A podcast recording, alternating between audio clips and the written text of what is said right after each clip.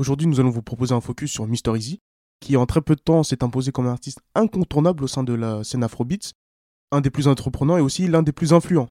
Alors, comment est-il arrivé là? C'est ce que nous allons voir tout de suite. Aïe Salut à tous et soyez les bienvenus dans les analyses musicales de Rudolf. Oluwatosin Oluwole Ajibade, de son vrai nom, est né en 1991 à Port Harcourt, une ville située au sud du Nigeria, ville dont est originaire également Burna Boy. Il a grandi avec une mère qui possédait sa propre entreprise et avec un père qui était pilote. Alors qu'il est à l'école primaire à Lagos, Izzy va effectuer un bref passage au sein de la chorale de cette école. Et c'est ce qui fut son premier lien avec la musique. À l'âge de 16 ans seulement, Happy Boy, comme on le surnomme, a déménagé au Ghana afin de poursuivre ses activités éducatives. Et il s'est inscrit à l'université des sciences et technologies Kwame Nkrumah à Kumasi. Et il a étudié le génie mécanique. Et durant cette période, il en profite également pour enregistrer des morceaux en parallèle de ses études. En 2013, il va sortir son premier single qui est intitulé Pipi Dance.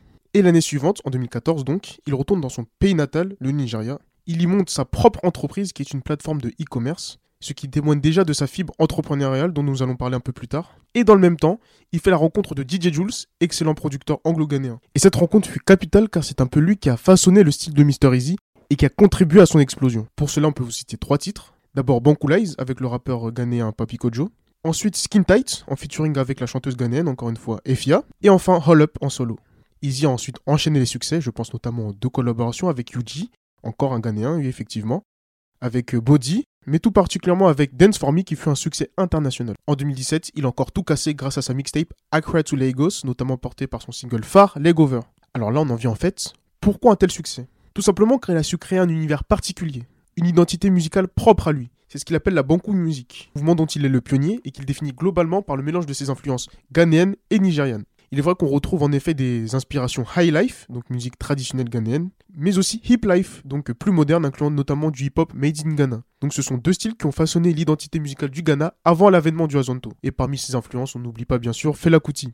Son vécu au Ghana et ses multiples collaborations avec des artistes ghanéens ne sont donc pas le fruit du hasard. Des doutes existaient même concernant sa nationalité. Beaucoup de personnes pensent qu'il est ghanéen. Alors pour en revenir à la Banku Music, ce style musical est aussi caractérisé par des instruments assez sobres, des performances vocales décontractées et interprétées dans une sorte de créole anglais africain appelé le Crow English. Et un des morceaux euh, synthétise bien ce style musical, cette empreinte musicale qu'a Mr. Easy, c'est Pour Me Water, sorti en fin d'année 2017. C'est donc grâce à ce style que Easy a conquis le monde, et particulièrement la Grande-Bretagne, comme en témoignent ses collaborations avec des artistes anglais. On peut parler de Bad Vibe, avec les groupes Emo et Lotto Boys, qui est un carton mondial encore une fois. Il a même consacré un projet complet sur le pays, qui est sa mixtape Lagos to London, qui est donc la suite logique de sa première mixtape Accra to Lagos. Et le lead single de ce projet, c'est London Town, avec le rappeur Giggs. Aujourd'hui, il met sa grande notoriété au profit d'autres jeunes artistes talentueux, qui n'ont pas forcément de visibilité.